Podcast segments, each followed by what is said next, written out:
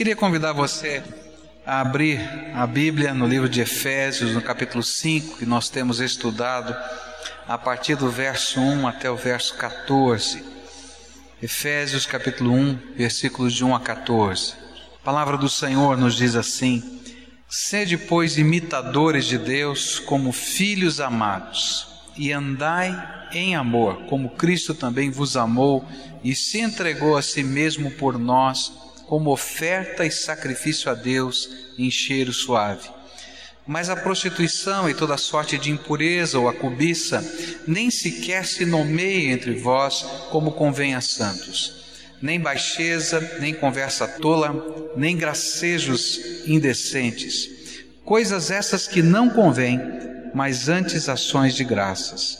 Porque bem sabeis isto, que nenhum devasso ou impuro ou avarento, qual é idólatra, tem herança no reino de Cristo e de Deus. Ninguém vos engane com palavras vãs, porque por estas coisas vem a ira de Deus sobre os filhos da desobediência. Portanto, não sejais participantes com eles, pois outrora erais trevas, mas agora sois luz no Senhor. Andai como filhos da luz, pois o fruto da luz está em toda bondade, justiça e verdade, provando que é agradável ao Senhor e não vos associeis às obras infrutuosas das trevas, antes, porém, condenai-as, porque as coisas feitas por eles em oculto, até o dizê-las é vergonhoso. Mas todas estas coisas, sendo condenadas, se manifestam pela luz, pois tudo que se manifesta é luz. Pelo que diz: Desperta tu que dormes, levanta-te dentre os mortos, e Cristo te iluminará. Oremos ao Senhor. Pai querido, nós temos ouvido a tua palavra, abre a nossa mente, mas Senhor, aplica a nossa vida às verdades das Escrituras Sagradas. Que esse seja um tempo do Senhor trabalhar o nosso ser, o nosso agir, o nosso pensar, o nosso fazer, segundo a tua vontade. É aquilo que oramos em nome de Jesus. Amém. Temos estudado esse texto e vimos na palavra de Deus que Paulo está falando sobre como é que a nossa fé afeta o dia a dia da nossa vida. Aprendemos nesses conselhos do capítulo 5 algumas ordens que o Senhor nos dá que precisamos colocar em prática na nossa vida, que representam o cumprimento dessas ordens, ah, uma qualidade de vida espiritual digna do nome do Senhor. E vimos na palavra do Senhor que a primeira ordem é que, se queremos realmente ser servos do Senhor nessa terra, nós temos que aprender a imitar a Deus e imitar a Deus na coisa mais especial que Ele tem, que é a sua santidade. E se nós somos servos do Senhor, vamos copiar, vamos imitar a santidade de Deus. Se queremos caminhar na presença do Senhor, temos que imitar a Jesus, copiar a Jesus, seguir a Jesus, e temos que copiar o mais especial que Jesus nos ensinou, que é o amor prático, o amor que se dá, o amor que se entrega. Se queremos seguir a Jesus dessa maneira, imitar a Deus, nós não podemos ter qualquer parte com algumas coisas que caracterizam a ação de Satanás nessa terra. E vimos uma série de palavras aqui que Paulo colocou e que nos ensinam determinados pecados que identificam a presença e a ação de Satanás nesse mundo. E a Bíblia diz: olha, nem se nomeie essas coisas entre vocês. E agora eu queria continuar a meditação a partir do verso 8 até o final desse texto, onde nós vamos ouvir mais uma ordem do Senhor. Ele diz assim: Olha, se você quer viver essa vida cristã dessa maneira que impacta, que faz diferença na terra, então haja como um filho da luz. Haja nessa terra como um filho da luz. Verso 8 diz assim: Pois outrora erais trevas, mas agora sois luz no Senhor. Andai como filhos da luz, pois o fruto da luz está em toda bondade e justiça e verdade, provando que é agradável ao Senhor, e não vos associeis às obras infrutuosas das trevas, antes, porém, condenai-as, porque as coisas feitas por eles em oculto, até o dizê-las é vergonhoso, mas todas estas coisas, sendo condenadas, se manifestam pela luz, pois tudo que se manifesta é luz. O que Paulo está agora fazendo é nos desafiando nós que estamos identificados com o Senhor e com a Sua luz, precisamos agir neste mundo como filhos da luz do nosso Salvador Jesus. E se no nosso passado estes pecados, estas coisas descritas nesse texto, faziam parte da nossa vida e refletiam o jeitão de viver de muitas pessoas que talvez estejam aqui, Agora nós precisamos fazer com que a luz do nosso Salvador brilhe no mundo e que as pessoas olhando para nós vejam o contraste. Há algo diferente, há alguma coisa acontecendo, há alguma coisa que está mudando na vida daquela pessoa que eu conhecia que antes era assim, agora está tão diferente. As trevas e a luz não se misturam. E essa é uma figura muito bonita de todas as Escrituras, e Paulo toma essa figura. Onde trevas representam o mal, o pecado, a ação de Satanás, e luz representa a graça de Deus, o poder de Deus, a glória de Deus nessa terra. Mas trevas, escuridão e luz não se misturam. Eu não sei se você já teve essa experiência, mas às vezes a gente está numa escuridão muito grande, à noite dormindo, o quarto fechado, a veneziana ali toda trancadinha, a cortina fechada para ficar bem escuro, e tem uma luzinha, às vezes é um LED de um aparelhozinho, sabe aquele, aquela luzinha vermelha de um aparelhozinho que está dizendo que ele está aceso? Né? E de repente a gente olha, vê aquela luzinha e parece que está mais claro o quarto, né? E tem uns que não dormem nem com o LEDzinho de um aparelho, né? Tem que levantar, tirar da tomada, porque tem luz demais no quarto. Que coisa tremenda é que a luz, quando entra no meio da escuridão, ela marca sua presença e afugenta a escuridão. E o que Paulo está dizendo é o seguinte: olha, se você é um imitador de Deus e um imitador de Jesus, você tem que andar por esse mundo brilhando a luz de Deus. E onde um servo de Deus brilha a sua luz, a escuridão vai se afastar, vai bater em retirada, vai fugir. A nossa luz tem que brilhar no nosso falar, no nosso agir, no nosso amar. E nós vamos fazer com que as trevas recuem nesse mundo. Eu tenho ouvido alguns crentes do Senhor Jesus dizendo assim: Ah, pastor, eu preciso orar para mudar de emprego. Falei, por quê? Ah, porque no meu emprego é uma opressão tão grande, o povo não tem nenhum crente naquele lugar, aquele povo não teme a Deus, a gente vê coisas ali que são esquisitas e estranhas, e eu fico pensando: puxa vida, será que não foi por causa disso que Deus colocou você naquele lugar? Porque você é luz. E a luz deve entrar no meio da escuridão e fazer diferença. E as pessoas que antes não podiam enxergar porque estavam na escuridão e vão andando, tateando, tentando descobrir o caminho, começam a ver uma luzinha e essa luzinha começa a apontar para o caminho.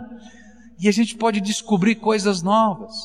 O que Paulo está dizendo é que a nossa presença no mundo tem que fazer diferença.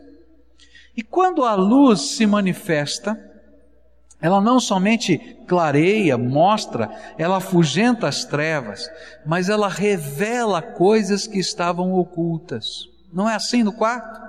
A gente está andando, está tateando, passando a mão para ver se a gente não tropeça, não cai, não é? E de repente acende uma luzinha e aquela luzinha é suficiente para ver que tem um sapato no meio do caminho e que eu ia tropeçar naquele lugar, é perceber que tem uma cadeira que está fora de lugar e aquela cadeira eu ia tropeçar nela, ia me machucar, ou tem um copo d'água ali naquele lugar que vai cair. E assim acontece com a nossa vida. Nós somos colocados como luz do mundo nessa terra. E nós ajudamos as pessoas a enxergarem no meio da sua escuridão e a perceberem coisas que não percebiam na sua própria vida, pelo contraste da graça de Deus. Eu não quero dizer que você é melhor do que ninguém, não, todos nós somos pecadores, todos nós só merecemos, eu e você, o inferno, mas a graça de Deus é tão grande que nos lavou no sangue de Jesus. E agora a luz que não é nossa, mas é de Deus, brilha em nós. E nós somos como um espelho, refletindo a luz de Deus, e por isso as pessoas podem ser abençoadas por essa luz que reflete através de nós. Paulo está dizendo: olha, haja como um filho da luz, haja como alguém que faz diferença nessa terra. Haja como alguém que entra num determinado lugar e, por causa da diferença que faz, coloca em retirada das trevas. Haja como aquele que ajuda a fazer as pessoas discernirem aquilo que achavam que era bom e que é mal na sua vida. E às vezes a nossa própria maneira de ser e viver condena o pecado. E é isso que a palavra de Deus quer nos ensinar. Nós somos um marco referencial de Deus nessa terra. Por isso, Jesus faz um comentário tremendo. Ele diz assim no capítulo 6 de Mateus, versículo 23: se, portanto, a luz que há em ti são trevas, quão grandes são tais trevas? Você já pensou se nesse mundo, sem Deus, sem esperança, sem luz, e você, como um refletor da luz de Deus, está aqui, mas a luz que você brilha no lugar em que Deus te colocou não é luz, é trevas. Que escuridão! porque perdeu-se a esperança de ver alguma coisa nova que Deus tem para fazer no nosso meio. Você é luz de Deus, você é sal de Deus nessa terra, você é bênção que Deus colocou nesse mundo, então vive essa luz. Porque através dessa luz pessoas vão descobrir o caminho que vai para o céu. A próxima ordem que esse texto nos dá está nos versículos 6 e 7. Diz assim: Ninguém vos engane com palavras vãs, porque por estas coisas vem a ira de Deus sobre os filhos da desobediência. Portanto, não sejais participantes com eles. E aqui Paulo fala de alguma coisa que estava acontecendo no seu tempo. Pessoas que estavam tentando mudar a visão de santidade da igreja ele estava refletindo a presença no meio da igreja daquele tempo de certos mestres chamados gnósticos que ensinavam que os pecados cometidos no corpo não eram importantes e que não teriam maior consequências na vida espiritual. Esses mestres diziam que o corpo era matéria, a matéria se desfaria e os pecados que eram cometidos na matéria, no corpo, não tinham sentido. Então não tinha problema. Você pode viver o que você quiser, o que importa é o teu espírito, é o teu coração. Era mais ou menos isso que eles tinham para ensinar. E eles chegavam a um ponto de dizer que o fato da igreja condenar determinados pecados que têm a ver com o corpo era quase um abuso e uma contradição às tendências naturais do ser humano. Eles diziam isso lá no passado. Agora, é interessante que quando a gente pensa nesses termos, a gente descobre que não foi só no passado que se diziam estas coisas. Você já ouviu alguma coisa parecida com isso nos dias de hoje? Eu já ouvi tantas vezes, né? A gente vai prestando atenção e a gente vai descobrindo que não somente fora da igreja a gente ouve essas coisas, mas às vezes até dentro da igreja, do meio do povo de Deus. Algum tempo atrás, num filme famoso aí que andou pelos cinemas e também nos vídeos, né? Advogado do Diabo. Tem uma cena fortíssima de um discurso daquele homem que personifica Satanás, né? E ele vai dizendo: Olha, você vê o Deus que você adora, que Deus incoerente, criou uma série de sentimentos dentro de você que você não pode é, colocar em prática. Que coisa esquisita esse mundo desse Deus, dessa justiça, desse amor que você está dizendo. E de uma certa maneira, aquele filme coloca na palavra daquele ser o que o mundo diz. Para que se guardar no seu corpo? Para que viver uma ética tão séria num mundo sem ética? Para que compromisso num mundo que não tem compromisso? Para que perdão num mundo de ódio? Mas essas vozes não estão somente lá, fora, no mundo, mas dentro da igreja. Eu conheço alguns grupos que ensinam dentro de igrejas, de que depois que você aceitou Jesus como Senhor e Salvador, você foi perdoado dos seus pecados, não é? E você não peca mais, porque tudo já foi cravado na cruz, acabou. E aí as pessoas começam a viver uma contradição do templo do Espírito, onde o Espírito de Deus Santo foi colocado aqui dentro de nós, e a vida. E a gente começa a viver uma hipocrisia que não tem nada a ver com o nosso novo ser transformado por Deus. Começa a haver uma confusão e vai chegando uma hora que essas coisas não têm sustentação na nossa mente, na nossa alma, e a maioria das pessoas que creem nessas coisas, mais cedo ou mais tarde, se afastam completamente do Evangelho, porque não tem consistência dentro de si mesmo. Eu sei o que eu faço, e sei o que é bom e o que é mal, eu creio na graça de Deus, eu creio na misericórdia do Senhor, eu creio no perdão que o sangue de Jesus nos dá. Eu creio que eu tenho um advogado, mas eu creio que Deus quer que eu viva também uma vida santa. Eu não creio numa graça barata, aquela graça que não tem custo. Cada um dos meus pecados tem um custo tremendo. Para que eu seja perdoado e lavado, o sangue de Jesus, o Filho de Deus vivo, tem que agir na minha vida outra vez. Nos dias de hoje a gente encontra, por exemplo, outras vozes, como as vozes dos universalistas. Eles dizem mais ou menos assim: olha, não importa o que você creia, não importa o que você viva, não importa se sequer Jesus é Senhor da tua vida, não importa nada, porque Deus é tão bom, tão bom, tão bom, que no dia em que a gente aparecer diante dele, ele não vai poder condenar ninguém ao inferno. Já ouviu alguma coisa parecida com isso? Só que não é isso que a palavra de Deus diz. A palavra de Deus diz que Deus nos ama, sim, de uma maneira que eu não posso nem imaginar, mas que um dia Ele vai ter que julgar todos os homens. E um dia Ele vai ter que assumir o papel que é por direito dele, de juiz de toda a terra. E naquele dia Ele vai ter que fazer separação. Ele vai chamar alguns de bodes, outros de ovelhas. Alguns Ele vai receber outros ele não vai receber no seu céu. Jesus disse no Sermão da Montanha, no finalzinho dele: Nem todo aquele que me diz Senhor, Senhor entrará no reino do céu, mas somente aquele que faz a vontade do meu Pai que está nos céus. Naquele dia, disse Jesus, né? Alguns me dirão: Fiz isso, fiz aquilo, fiz aquilo outro no teu nome. E ele vai dizer assim: Apartai-vos de mim, malditos, para o fogo eterno Quantas são as vozes que estão dizendo isso? Uma das vozes que tem falado profundamente a respeito desse assunto são de alguns movimentos homossexuais no Brasil e no mundo, tentando dizer para a gente que a Bíblia ensina coisas diferentes daquilo que ela ensina. A Bíblia ensina que toda forma de distorção da sexualidade é pecado e homossexualismo é distorção da sexualidade. Uma das conversões mais impressionantes que eu já li, que eu vi o testemunho, foi de um homem chamado Sil Rogers. Ele era um homossexual travestido de mulher. E, e ele se apresentava, fazia uma série de coisas. E ele começou a buscar Deus, havia um vazio profundo no seu coração, e ele começou a buscar Deus, ele queria saber mais de Deus e ele se envolveu com um grupo de uma igreja de homossexuais que lhe apresentaram a palavra de Deus.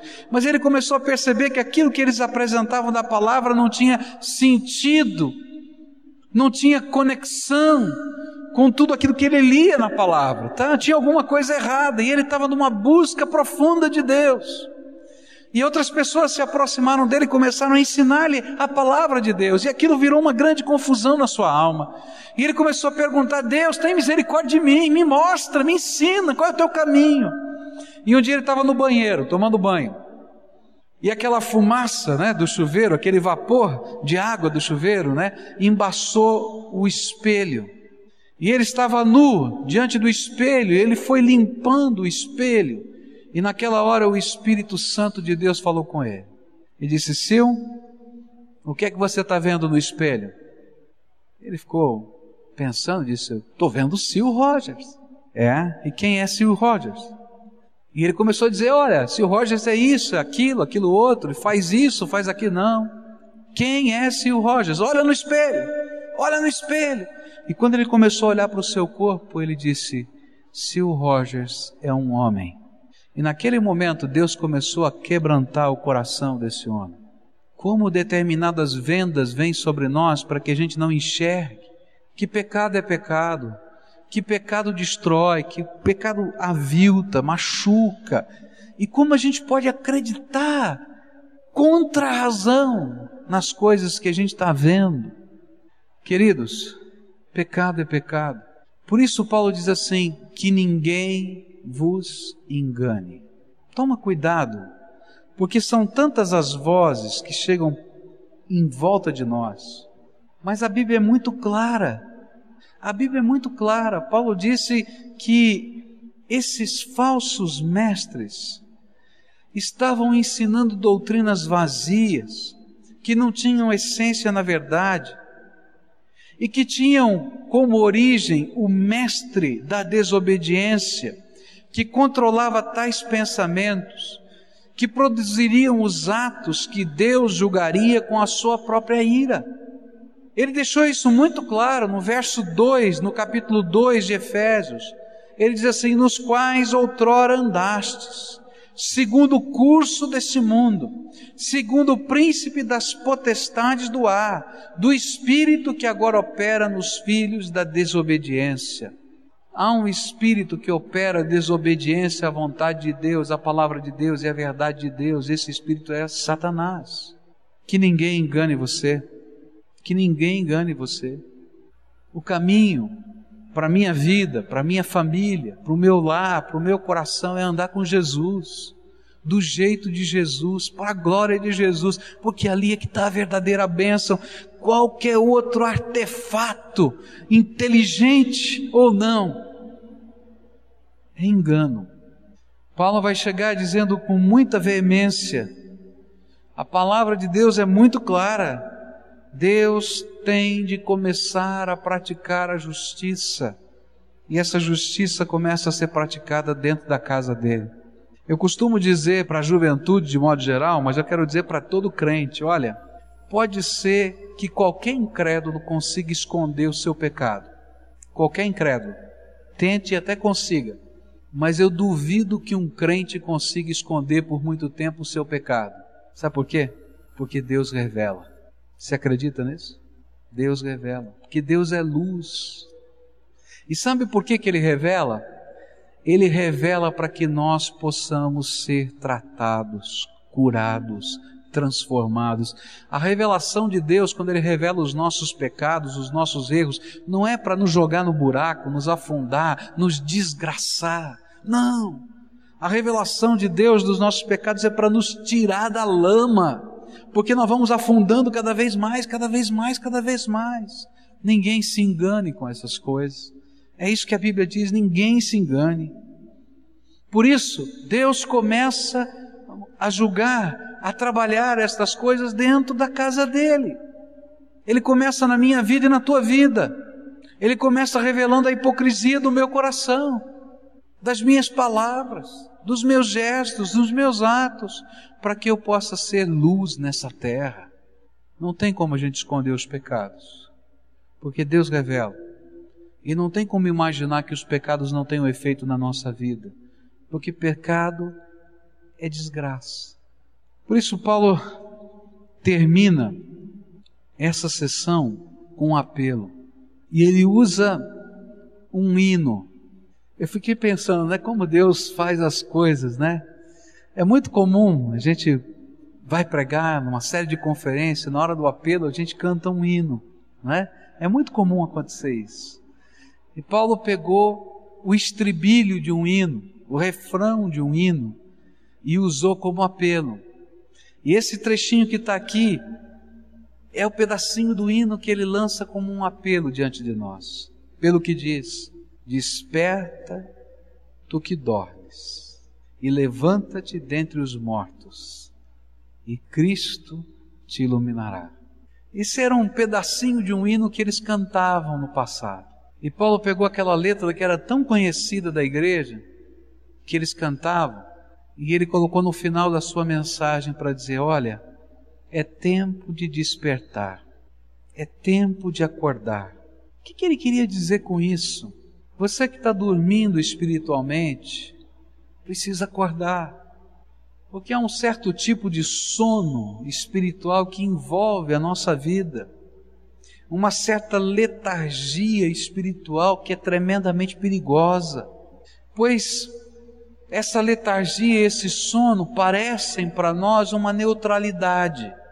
Aquele sentimento, olha, eu não sou tão ruim assim, Tá bom, eu não sou perfeito, não sou tão bom assim também. Eu sou simplesmente uma pessoa normal. E a gente vai se imbuindo disso e acreditando que está tudo tão bom. Mas sabe, a Bíblia diz que não existe neutralidade no mundo espiritual. O Senhor Jesus disse assim: Quem comigo não ajunta, espalha. Quem não é comigo é contra mim. Quem comigo não ajunta, espalha. Ou nós temos um compromisso com Jesus, e Jesus é Senhor da nossa vida, é dono da nossa vontade, é dono do nosso presente, do nosso passado, do nosso futuro, é aquele que vai nos dar a mão e nos ensinar a caminhar por toda a eternidade. Ou nós temos um compromisso com Satanás mesmo sem saber. Alguns anos atrás veio um jovem, estava ele seu pai e a sua mãe entraram no meu gabinete eles estavam desesperados. Tinha acontecido um acidente de carro com aquele moço, mas o acidente que tinha acontecido com ele tinha sido uma situação completamente anormal. Aquele moço tinha perdido a sua condição de controle da sua razão e desvairadamente dirigiu o carro numa velocidade muito alta e bateu o carro. Isso não era a primeira vez que acontecia e os seus pais percebiam nitidamente que era algo esquisito, estranho e sobrenatural que acontecia com seu filho. Por isso foram à igreja. Acharam uma igreja que tinha porta aberta, entraram e falaram: olha, está acontecendo algum negócio esquisito. E aí nós começamos a conversar. E quando começamos a conversar, eu perguntei: vocês não têm nenhum envolvimento com nenhuma prática espiritual de origem espírita, da Umbanda, de qualquer coisa assim? E eles disseram: não, não temos. Você tem certeza? Aí o rapaz baixou a cabeça e disse assim: Sabe, pastor, um dia eu fui com o meu amigo para receber um passe, para ter sorte na vida. Falei: É, que coisa. Tá. E aí comecei a explicar o que significava isso no mundo espiritual. E quando a gente começou a orar e repreender, demônios se manifestaram naquela vida. Porque não tem neutralidade. Ou nós estamos realmente de cabeça com Jesus ou não estamos. E aquele moço ficava possesso por demônios.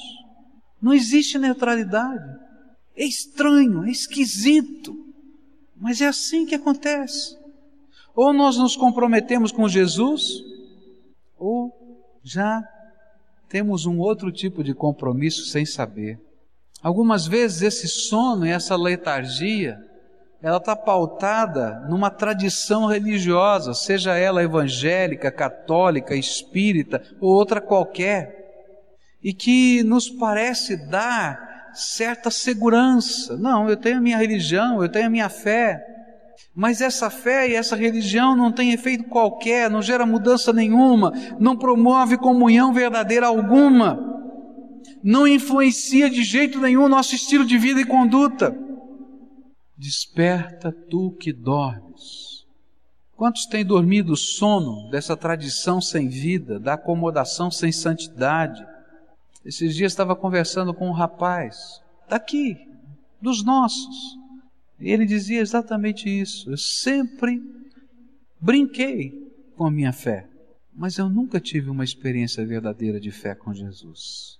Querido, o fato de você estar ouvindo essa mensagem, o fato de você ter uma Bíblia na sua casa, o fato de você ter o seu nome arrolado numa determinada igreja não significa absolutamente nada se Jesus não é o Senhor da tua vida e se Jesus não fizer diferença no teu coração.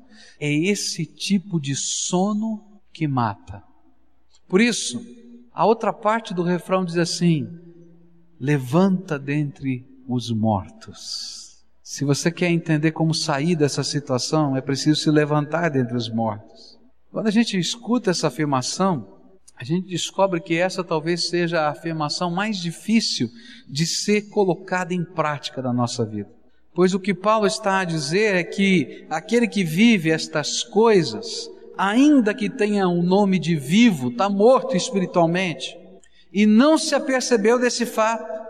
E o que ele mais necessita é de uma ressurreição espiritual que só Jesus pode dar. Ninguém pode ressuscitar outra pessoa a não ser Jesus. E para essa ressurreição acontecer é preciso que nós nos arrependamos do que está acontecendo conosco. E sabe como é que começa o arrependimento? O arrependimento começa com o reconhecimento da minha real condição de morte. Chega uma hora que cai a venda e eu descubro que eu estou dormindo esse sono de morte, que eu estou perdido, que eu estou distante do Pai e que de alguma maneira eu preciso ser resgatado, porque só ficar vivendo essa aparência de cristianismo não preenche o meu coração. E começa a vir sobre nós um sentimento de que nós somos dignos do juízo e da ira de Deus, porque temos deixado de ser filhos da sua obediência para ser filhos da desobediência, e que não estamos caminhando segundo o Deus desse universo, mas caminhando segundo a ordem do príncipe deste mundo que é Satanás. E esse arrependimento se torna numa tristeza espiritual, por se perceber na condição de afastado de Deus, de perdido, de atolado no lamaçal do pecado, de aprisionado por Satanás. E aí começa a nascer dentro de nós, fruto desse arrependimento, um profundo desejo de mudança, mas um profundo sentimento de impotência de mudar sozinho. Que se Deus não intervir sobre a minha vida, eu não consigo, não tem jeito. E daí nasce uma busca, uma busca de ajuda, daquele que é único e suficientemente poderoso para fazer um milagre acontecer dentro de mim, transformação espiritual. Jesus. Paulo disse: Desperta, tu que dormes, levanta-te dentre os mortos, e Cristo te iluminará. E quando dentro de nós existe esse sentimento dessa busca, porque reconhecemos quem somos e que só Ele pode fazer diferença, nós que andávamos em trevas, começamos a ver a luz de Deus brilhar em nós e o Espírito de Deus se derrama sobre a nossa vida. E a luz de Deus se manifesta no nosso viver, no nosso caminhar, no nosso agir, e é poder transformador sobre nós. O Senhor me procurou aqui e disse: Pastor, o Senhor falou e falou bem fundo ao meu coração, essas palavras tocaram na minha alma. E o Senhor disse: Olha, cuida para que isso não aconteça. Mas eu quero dizer para o Senhor que tudo isso que o Senhor falou já aconteceu que, que eu faço? Seus olhos estavam marejados. Aquele era um homem que estava dizendo: Senhor Jesus, tem misericórdia da minha vida, porque isso aqui é verdade e eu preciso de mudança. E eu olhei para ele e falei assim: o que você mais precisa é da graça do Deus vivo. Sabe o que é graça? Graça é o favor que você não merece, que Deus abre a janela do céu e derrama e diz: Vem cá, filho, vou te arrancar de onde você está e vou andar com você. E é a luz dele que vem sobre a nossa vida, sobre o nosso caminho, sobre o nosso dia a dia. Que ninguém engane você. Toma cuidado, porque não é por aí. E se por acaso você foi enganado e você viveu esse engano, esse é o tempo de Deus na minha vida e na tua vida. Clama a Jesus. Eu gosto de uma das cenas dos evangelhos que me chama a atenção do que significa buscar a graça de Deus na nossa vida. Jesus passou por uma cidade chamada Jericó e tinha uma multidão ao lado dele. E diz a Bíblia que tinha um cego naquela cidade chamado Bartimeu. E aquele cego, quando ouviu a turba da multidão, o barulho daquela multidão, ele não teve dúvida. Ele se levantou no meio do caminho e começou a gritar. Ele não sabia muito bem para onde ele gritava, para a direita, para a esquerda, para trás ou para frente, mas ele podia gritar. Ele começou a gritar: Jesus, filho de Davi, tem misericórdia de mim. Jesus, filho de Davi, tem misericórdia de mim. Jesus, filho de Davi. E ele não parava de gritar. E chegaram alguns dos discípulos de Jesus para Bartimeu e disseram: Bartimeu, para de gritar. Você está atrapalhando o culto. Jesus está querendo ensinar. Vocês acham que Bartimeu ouviu os discípulos? Ele continuou gritando: Jesus, filho de Davi, tem misericórdia de mim. E Jesus parou tudo o que estava fazendo. e teve misericórdia daquele cego. E naquele mesmo dia a luz de Deus brilhou nos olhos daquele cego. Desperta, tu que dormes. Levanta-te dentre os mortos e Cristo te iluminará. Se essa é a situação que está envolvendo a tua vida, não tenha medo nem vergonha de gritar: Jesus, filho de Davi, tem misericórdia de mim. Tira a venda, muda o meu coração, muda a minha alma, muda os meus gestos, muda as minhas palavras, muda aquilo que está controlando a minha mente. Muda, Jesus, tem misericórdia.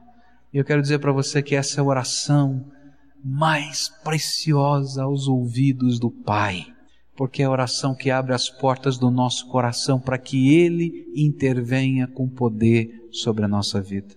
Eu vou orar isso. Jesus, filho de Davi, tem misericórdia de mim. Tem misericórdia de mim porque sou pecador, tem misericórdia de mim porque vivo num sono que não tinha me apercebido. Tem misericórdia de mim porque tenho sido enganado pelas vozes desse tempo, dessa época e não tenho deixado o Senhor transformar minha vida. Tem misericórdia de mim, Senhor, porque a luz do Senhor não faz diferença nessa terra através de mim. Tem misericórdia de mim. Se você é essa pessoa como Bartimeu, aquele cego no caminho de Jericó, que está ouvindo a voz do Senhor Jesus tocar no teu coração, então hoje não fica parado no meio-fio esperando alguma coisa acontecer, mas como aquele homem busca o Senhor. A Bíblia diz: Buscar-me-eis e me achareis quando me buscardes de todo o vosso coração. E que nessa hora de oração você esteja buscando, dizendo: Senhor, sou eu, olha aqui, tem misericórdia de mim. Eu quero orar com você agora. Eu quero pedir que essa graça de Deus venha sobre a tua vida, que a misericórdia do Senhor venha agora sobre você. Se o Espírito Santo aplica essa mensagem ao teu coração, então responde, mas responde logo, em nome de Jesus. Talvez você tenha nascido num lar evangélico, crescido no meio de uma igreja, mas hoje o Senhor revelou para você o que vai no teu coração, você vive um sono letárgico que precisa ser transformado numa fé vida, viva e transformadora da tua vida. Você vai começar essa oração. Você diz para o Senhor Jesus aquilo que você ouviu dele. Responde à voz do Espírito aí dentro da tua alma. Diz: Senhor Jesus, ouvi a tua voz eu tenho estado enganado nisso, naquilo, naquilo outro, mas eu estou buscando a tua face aqui hoje. Tenha misericórdia da minha vida.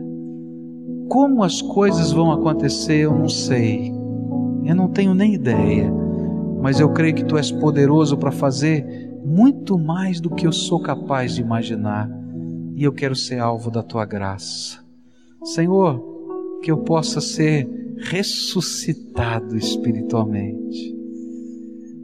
Jesus, eu estou abrindo aqui o meu coração para que o meu coração se torne o templo. Derrama do teu Espírito Santo aqui, derrama do teu Espírito Santo e que o teu Espírito Santo transborde a minha alma, Jesus, e que essa luz brilhe de dentro para fora. Se existe algum pecado que de alguma maneira especial te aprisiona, se existe algum tipo de vício, algum tipo de situação que lhe fustiga a vida, você diz o nome desse pecado para Jesus, porque Jesus vai te libertar. Ele tem poder para fazer isso. Senhor Jesus, alguns dos teus céus estão dizendo coisas que são algemas de Satanás na vida dessas pessoas. E eles precisam de libertação por isso eu quero te pedir, estende a tua mão de graça sobre os teus filhos agora, e que toda cadeia colocada por Satanás sobre essas vidas, que toda prisão colocada em volta deles, que toda, Senhor, maldição espiritual que tenha sido lançada, que seja destruída agora no poder do sangue do nome do teu filho Jesus. E que isso, Senhor, seja uma marca na vida desses teus filhos, da graça. E quando alguém perguntar sobre a graça, eles se lembrem do dia em que o Senhor, de uma maneira tão maravilhosos, sem qualquer merecimento, abriu as janelas do céu e derramou uma bênção tamanha que eles não podem fazer conta, Senhor. Eu quero te pedir, Senhor, abraça esses teus filhos agora e que o amor do Pai, o amor do Filho e o amor do Espírito Santo do Deus vivo se revelem sobre a vida desses teus filhos. É no nome de Jesus que nós oramos. Amém e amém.